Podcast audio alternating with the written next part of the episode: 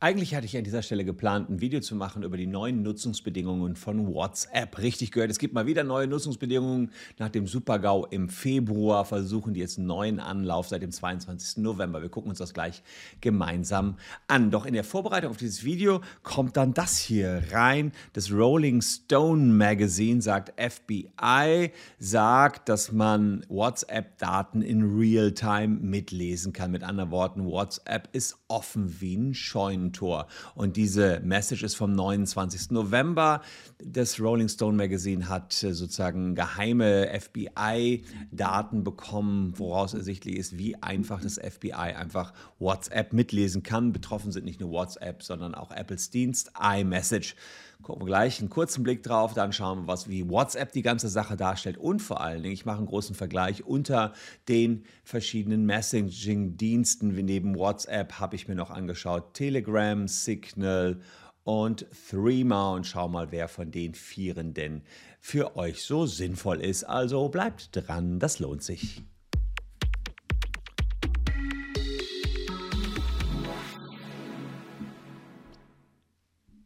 Hallo, ich bin Christian Solmecke, Rechtsanwalt und Partner der Kölner Medienrechtskanzlei Wildeborger und Solmecke und wie immer Abo dalassen, falls ihr Bock drauf habt, rechtlich up to date zu bleiben und noch nichts habt in rechtlicher Hinsicht. Also das Rolling Stone Magazine, ich übersetze es euch jetzt einfach mal der Einfachheit halber, sagt an dieser Stelle, warte mal, wie können wir es hier machen, ähm, dass man äh, dass das FBI, das Bundeswehr ihre Daten in Echtzeit erhalten. So, das ist jetzt nur ganz grob, dass wir hier äh, das mal eben schnell durchgehen. Private Messages, iMessage für die Suchung von Strafverfolgungsbehörden sind äußerst anfällig. WhatsApp und iMessage. Es ist ein bisschen kurios, dass sich äh, WhatsApp damit rühmt, ja, von äh, Ende zu Ende verschlüsselt zu sein. So. Und dann fand ich nur ganz interessant, das FBI, also sie haben so ein Dokument vom FBI-Dokument, das hat äh, keine Fragen zu den Fähigkeiten der Apps, äh, äh, Hacker und Schnüffler fernzuhalten, beschreibt, wie Strafverfolgungsbehörden mehrere legale Wege haben, um sensible Benutzerdaten auf dem beliebten Messaging-Tool zu extrahieren. Das Dokument hat den Titel Lawful Access und wurde von der Abteilung für Wissenschaft und Technologie ähm, bereitgestellt. Also da in den Enthüllungen geht es darum, dass man eben äh, in Echtzeit an die Zielpersonen rankommt und die Daten mitlesen kann. WhatsApp äh, bestreitet das und sagt, nee, bei uns kann man nicht in Echtzeit mitlesen, wir sind ja Ende zu Ende verschlüsselt. Es geht also noch länger und wer da Bock drauf hat, ich habe euch das unten mal verlinkt, kann sich das durchlesen, was das Rolling Stone Magazine hier herausgefunden hat. Fakt ist aber auch, dass ihr seit dem 22. November bei WhatsApp eine neue Datenschutzrichtlinie angezeigt bekommt. So sieht die aus. Ja, und ihr sollt denen jetzt zustimmen. Und es gab ja schon mal so einen riesen Shitstorm, wenn man so will, um die Datenschutzrichtlinie. Da hatte WhatsApp gesagt, friss oder stirb. Äh, mit anderen Worten, stimm jetzt hier zu oder, ähm, oder du bist raus aus WhatsApp. Da habe ich mehrere Videos zu gemacht und äh, das ist allerdings dann als illegal angesehen worden. War ein riesen Image-Schaden für WhatsApp und die haben das wieder rückgängig gemacht. Neuer Anlauf jetzt, jetzt sind das jetzt die neuen AGB und Jetzt äh, hat man hier, also das war hier damals noch die erste, der erste Versuch, kann ich auch, auch, auch eben zeigen. WhatsApp aktualisiert die Nutzungsbedingungen und wenn ihr dem nicht zustimmt, bist du raus. Jetzt geht es um diese und der eine oder andere von euch hat vielleicht schon einen Hinweis bekommen, dass ihr denen jetzt auch zustimmen sollt. Ja, man hat sozusagen einerseits gelernt aus diesem PR-Desaster, ähm, was man Anfang Februar hatte, und den 225 Millionen Euro Strafe, die die irische Datenschutzbehörde gegenüber WhatsApp verhängt hat, beziehungsweise jetzt gegenüber Facebook, Inhaber von WhatsApp, und die heißen jetzt Meta, muss man sich auch mal dran gewöhnen. Meta, also Facebook, der, also der Konzern heißt Meta, die Software Facebook bleibt auch Facebook, aber der Konzern, dem das alles gehört, der heißt Meta. Die wollen so ein Meta-Universum äh, erschaffen, hat Zuckerberg jetzt mal äh, Ende 2021 gesagt, in dem wir uns alle treffen können und sowas wie Second Life, wo wir shoppen gehen können. Wo ich meine anwaltlichen Beratungsdienst anbringen kann. Äh, mit einer VR-Brille kommt ihr dann zu mir und so ein Krams. Deswegen so die hohe Zukunftsvision Meta. Aber das nur ganz am Rande. So, jetzt gucken wir mal, was wollen die mit der Datenschutzrichtlinie hier erreichen mit der neuen Datenschutzrichtlinie. So, und dann sagen die erstmal hier, äh, ja, äh, also wichtige Updates auf Anweisung unserer federführenden Datenschutzbehörde der irischen Data Protection Commission aktualisieren wir unsere Datenschutzrichtlinie für unsere Benutzer hört sich harmlos an. Mit anderen Worten, die müssen 225 Millionen Euro zahlen, sagt jetzt die irische Datenschutzbehörde. Dagegen wehrt sich WhatsApp, aber sie sagen, äh, ja, wir weisen euch schon mal darauf hin. Ähm, und das Wichtigste zuerst, wie bisher können wir deine privaten Nachrichten nicht lesen und auch bei deinen Anrufen nicht mithören, da beide Ende zu Ende verschlüsselt sind. Darin wird sich nie etwas ändern. Das finde ich schon den absoluten Wahnsinn, die absolute Verarsche, wenn man dagegen das hier sieht, wo es heißt, wir können mitlesen wie sonst was in Echtzeit. Also hier seht ihr alle äh, WhatsApp, also deutlicher kann es nicht sein, wir können nicht lesen, alles Ende zu Ende verschlüsselt. FBI wiederum sagt, wir äh, können in Echtzeit die WhatsApp-Daten erhalten. Es ist wohl so, dass tatsächlich etwas Ende zu Ende verschlüsselt ist, aber wenn das FBI wissen will, was ihr geschickt habt, können die von eurem Handy quasi die letzten vier Messages noch einmal abfragen und so kann man dann mehr oder weniger die Kommunikation in Echtzeit mitlesen. Zwar nicht in den Datenstream reinschauen, der ist wirklich von Ende zu Ende verschlüsselt, aber man kann, also vereinfacht gesprochen, sagen, ja, liebes WhatsApp auf dem Nutzer, bei, beim Nutzer Christian Solmecke, schick uns doch nochmal die letzten vier Daten, vier, vier Messages, die dann unverschlüsselt. Ja, also irgendwie stimmt diese Aussage für mich schon nicht, wenn Sie hier sagen, ähm, wir, wir können das sowieso alles nicht lesen. Fakt ist jedenfalls, das FBI kann das lesen und das ist das Allerneueste, äh, was hier herausgefunden worden ist. Ähm, es ist auch so, wenn irgendwie Kinderpornografie gemeldet wird, dann können Meta-Mitarbeiter das auch lesen, die letzten vier Nachrichten. Auch das habe ich hier letztens ähm, mal ein extra Video zu gemacht. Mm, und auch wenn der künstliche Intelligenz jemand herausfiltert und meint, das sollte hier lieber mal ein Mensch lesen, auch dann kann das jemand lesen. Also irgendwie die größte und wichtigste Aussage, dass man die privaten Nachrichten nicht lesen kann, ist für mich schon die Riesenverarsche, weil alles, was ich bislang rausfinden konnte, was das Rolling Stone Magazin rausfindet, was ehemalige WhatsApp- und Facebook-Mitarbeiter sagen, geht darauf hin, die können sehr wohl mitlesen. Selbst das FBI sagt, hey, voll cool, wie wir da mitlesen können. Gibt kein besseres Überwachungstool als WhatsApp. Und ich möchte euch an dieser Stelle einfach da nur noch mal für sensibilisieren, äh, dass einfach hier es nicht ganz so ist, wie WhatsApp das tut. Ansonsten haben die in den ähm, Datenschutzbedingungen, das wollte ich euch auch noch sagen, nicht viel geändert. Die haben versucht, das ein bisschen klarer zu gestalten. Das Interessante ist natürlich hier Informationen, die wir erheben ähm, und über äh, Informationen, die wir an Dritte weiterleiten. Also hier sieht man Statusinformationen, Standorte und so weiter. Das ist alles sehr positiv für euch ähm, formuliert. Aber äh, das sind schon eine ganze Menge Optionen. Es ist sicherlich etwas klarer als sonst und ein Tacken überschaubarer, aber wenn ihr seht, wo hier mein Balken ist, seht ihr auch, wie lang das Ding noch ist.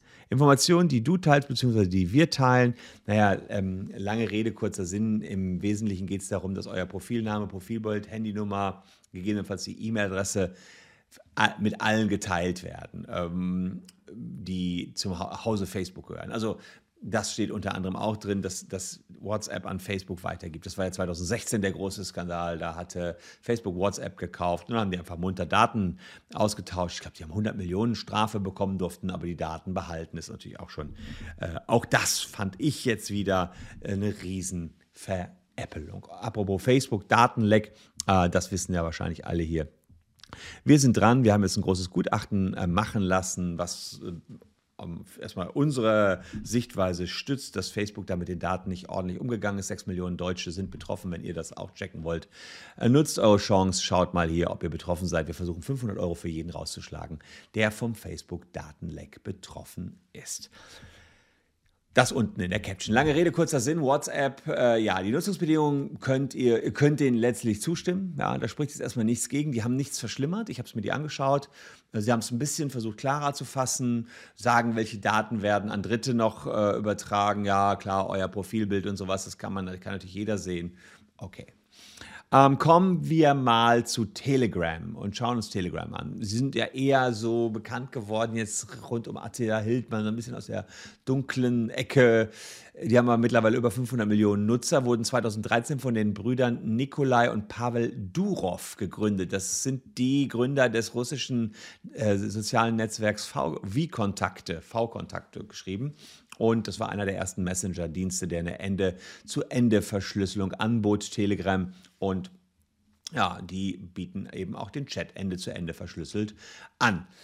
Ähm, da ist es natürlich so, kann jemand mitlesen, kann jemand mit, nicht mitlesen. Sie sagen wieder, wir können nicht mitlesen. Die Chatgruppen haben bis zu 200.000 Teilnehmer. Das seht ihr eben bei Attila Hildmann und Co., dass sich da eben viele sammeln und denken, ah, kann keiner mitlesen, aber letztlich natürlich kann jeder mitlesen, der in der Chatgruppe drin ist. Also diese Chatgruppen selbst sind natürlich öffentlich. Dann ist es noch so, man kann so eine Telegram-Gruppe am Handy sich anschauen, am Rechner anschauen und äh, die Entwickler sagen selbst, dass sie, dass die gesendeten Nachrichten schneller zugestellt werden als bei den anderen Messenger-Diensten, wobei ich auch sagen muss, auch eine WhatsApp ist ja recht schnell da. Guckt man sich das Ganze genauer an. Ähm, bei Telegram äh, fand ich auch schon ähm, interessant, wo, die haben ja so ein paar Fragen, wo ist der Standort von Telegram? Ja? Und das, das ich meine, sowas macht, lässt mich dann schon wieder stutzig machen.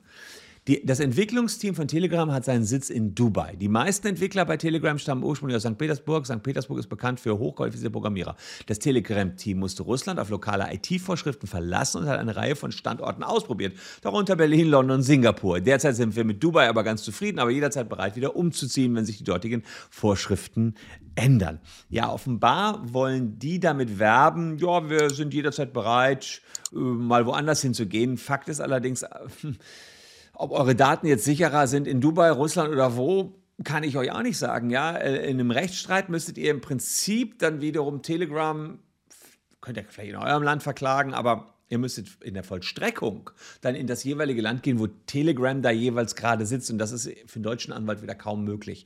Schon alleine eine Vollstreckung nach Dubai ist so teuer und kompliziert, wenn die also eure Daten abhanden kommen lassen ja, kann ich hier für euch verhältnismäßig wenig tun. Wir können zwar in Deutschland klagen, wir gewinnen das Ganze auch, aber in der Vollstreckung werdet ihr keinen Schadenersatz bekommen. Das ist zum Beispiel bei Facebook auch anders. Die kann man hier in äh, Deutschland packen, äh, die sind hier ansprechbar. Und ähm, es gab eine Forderung nach Informationen zur Entschlüsselung von Telegram-Nachrichten vom russischen Inlandsgeheimdienst SF, äh, FSB. Die haben die zurückgewiesen, haben dafür 10.000 Euro Strafe bekommen. Dafür werden sie jetzt wieder wahnsinnig gefeiert. Erstmal sind 10.000 Euro für die vermutlich ähm, äh, Peanuts, aber äh, letztlich muss man natürlich auch sagen, das ist auch der Grund gewesen, warum die aus Russland weggezogen sind. Denn dann hätte der russische Geheimdienst ganz anders als nur mit 10.000 Euro Druck auf die ausgeübt. Schaut man sich jetzt mal die Privacy Policy an, dann fällt natürlich auf, dass die nur auf Englisch formuliert ist und damit unwirksam ist gegenüber deutschen Nutzern. Ja, das, also es ist immer so, wenn man mit Deutschen Geschäft macht, muss man mit denen auch in Deutsch, deutscher Sprache kommunizieren. Um, ähm, ja, damit haben die de facto keine Privacy Policy, keine Datenschutzerklärung, die aber erforderlich wäre. Was äh, bei Telegram auch noch ein bisschen so ein Nachteil ist, ihr müsst eure Telefonnummer verknüpfen mit der App. Ihr müsst einen Vorgaben an, äh, Vornamen angeben, ob der jetzt korrekt ist oder nicht, ist erstmal egal. Ähm, dann gibt es sowas wie Cloud-Chats, dass ihr auf mehreren Geräten eben chatten könnt. Äh, allerdings äh, dann werden natürlich eure Chat-Inhalte auch auf den Servern gespeichert. WhatsApp sagt, wir speichern gar nichts auf unseren Servern, wir leiten einfach nur durch. Wir speichern nur, wenn eine Nachricht nicht zugestellt werden kann. Und das gleiche sagt Telegram aber auch. Allerdings, wenn ihr solche Gruppen habt, dann eben wird auf Servern gespeichert, aber natürlich auch verschlüsselt, so heißt es hier. Aber mit der Verschlüsselung, da muss ich auch sagen, würde ich jetzt auch keinen Pfifferling drauf geben, weil man ja letztlich sieht, dann holen die sich zur Not die Daten von eurem Handy, weil da noch irgendein Backdoor eingebaut ist oder was auch immer, ja, um wieder an die Daten ranzukommen und dann auf dem zweiten Weg unverschlüsselt an euch das Ganze zu übertragen tragen. Was es auch dort bei Telegram gibt, äh, ist eine Kontaktsynchronisation. Das heißt, euer ganzes Adressbuch wird hochgejatzt und das ist auch das, was äh, das FBI so cool fand, dass man immer bei WhatsApp dann die Adressbücher auch hat. Also das FBI in dem Rolling Stones Artikel sagt auch, hey, wir kommen an alle Adressbücher von den Leuten dran, weil die die synchronisiert haben. Egal, ob die bei WhatsApp sind oder nicht. Das finde ich einen absoluten Wahnsinn, wenn das wirklich wahr ist, was das Rolling Stone Magazin da am 29. November rausgefunden hat. Äh, man kann natürlich Synchronisierung an- und abschalten mit dem Telefonbuch, ähm, hier auch bei Telegram, aber ja, äh, guckt man sich jetzt hier die Privacy Policies an, da versprechen die euch auch sehr viel, aber so richtig weiß man auch nicht ähm, exakt, wo die Daten hingehen, was sie damit machen. Fakt ist jedenfalls, dass das FBI Telegram jedenfalls nicht gelobt hat, so wie das jetzt bei WhatsApp und iMessage der Fall war, wo sie sagen, da kommen wir immer dran. Signal ähm, ist etwas, ähm, was tatsächlich ganz viele nutzen, wo sehr viele hingesprungen sind. Das ist nicht so schwurblermäßig wie Tele, äh, wie, wie, wie, Telegram. Ja. Ähm, Signal bietet Einzel- und Gruppenchats, Text- und Sprachnachrichten, Anrufe sowie Videos auch und Audios, Fotos, Emojis, Stickers. Ähm, es gibt da nettes Extra, dass man in Fotos Nachrichten und eigene kleine Zeichnungen einfügen kann. Ähm, Selbstzerstörungstimer von fünf Sekunden bis zu einer Woche. Wenn man jemand was geschickt hat, zerstört sich das selbst. Man kann Screenshots blockieren.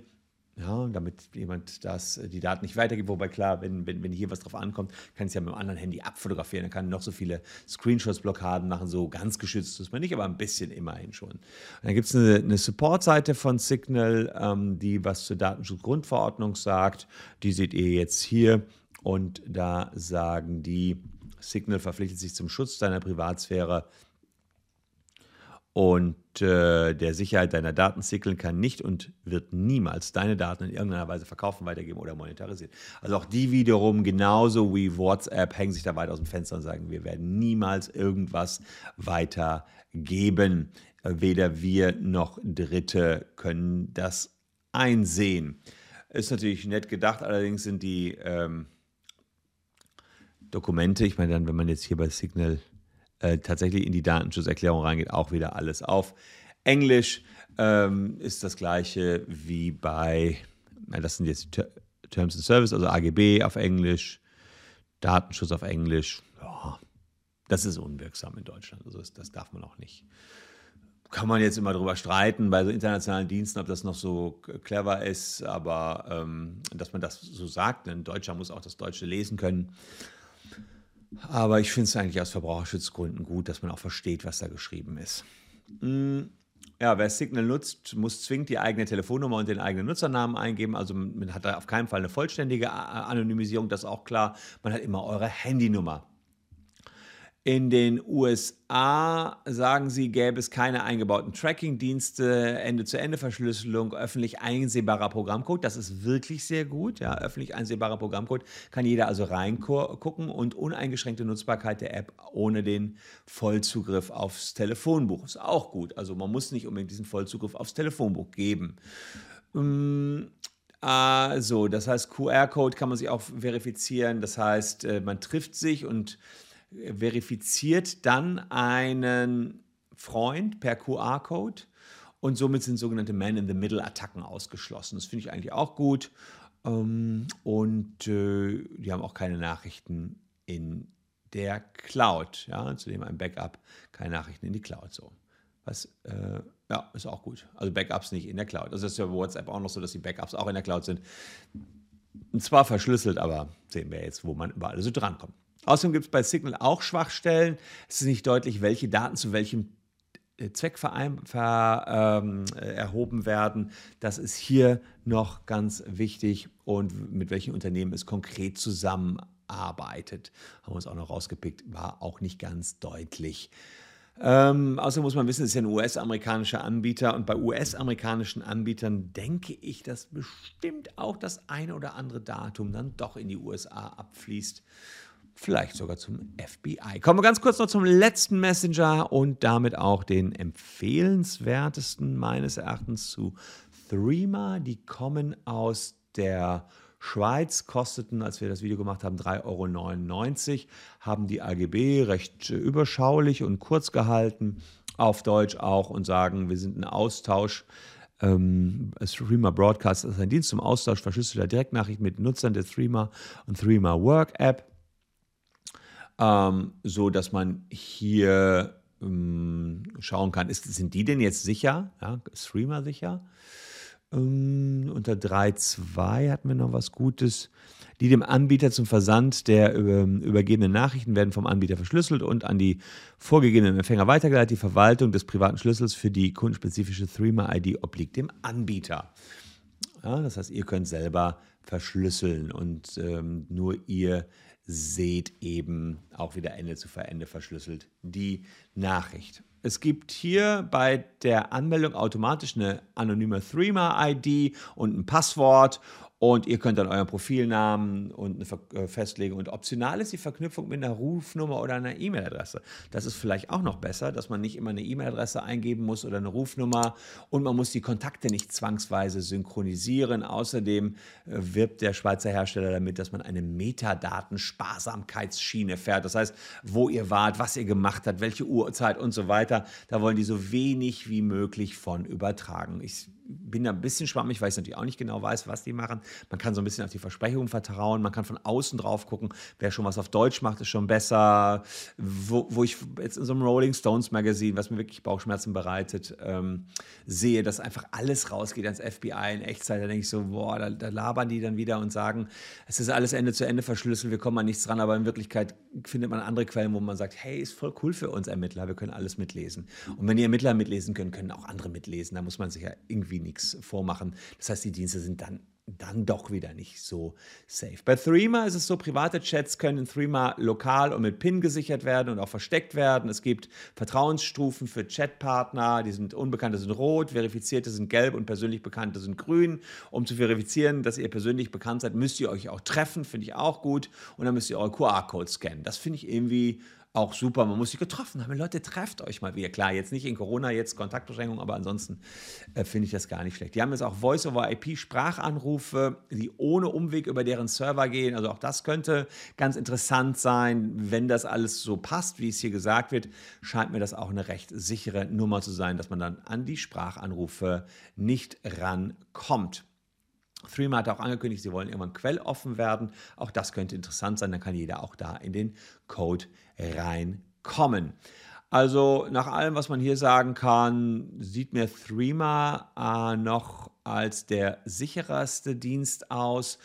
Bei Signal ist sicherlich vom Vorteil, dass sie schon quelloffen sind, dass man reinschauen kann in den Code aber mm, Threema, dass man gar nicht seine Nummer angeben muss, dass man wirklich völlig anonym da reingeben kann, ist schon äh, sehr, sehr wünschenswert. Es ist nur so, dass natürlich auch mm, bei den verschiedenen Diensten man nie exakt hinter die Kulissen gucken kann. Also ich weiß es jetzt auch nicht hundertprozentig, äh, welcher Dienst hier mit dem FBI zusammenarbeitet, aber ziemlich sicher äh, nach den neuesten Veröffentlichungen vom Rolling Stones Magazine äh, sind es WhatsApp und iMessage, die halt die größten Dienste sind. Und jo, ich glaube, wenn die da in den USA weiter schön Geschäft machen wollen, dann machen sie auch Deals mit dem FBI. Ein Problem wird sicherlich sein, wechselt ihr zu Streamer und eure Freunde sind alle nicht da haben wir wieder das Henne-Ei-Problem. Was bringt es euch, wenn alle eure Kumpels nicht da sind? Also da, ja, da kann ich euch auch leider in dem Moment nicht weiterhelfen, aber vielleicht postet ihr mal in die Kommentare, wie ihr das löst. Diese, diese Ungewissheit, dass da jeder irgendwie mit drauf gucken kann und jeder mitlesen kann, das wird sich ja noch durchziehen durchs ganze Internetzeitalter die nächsten Jahre. Ich bin auf euer Feedback gespannt. Postet es unten in die Kommentare. Danke, dass ihr mir auch bei diesem Video wieder treu wart. Ich habe hier noch zwei Videos, die euch ebenfalls interessieren könnten. Wir sehen uns morgen schon wieder. Tschüss und bis dahin.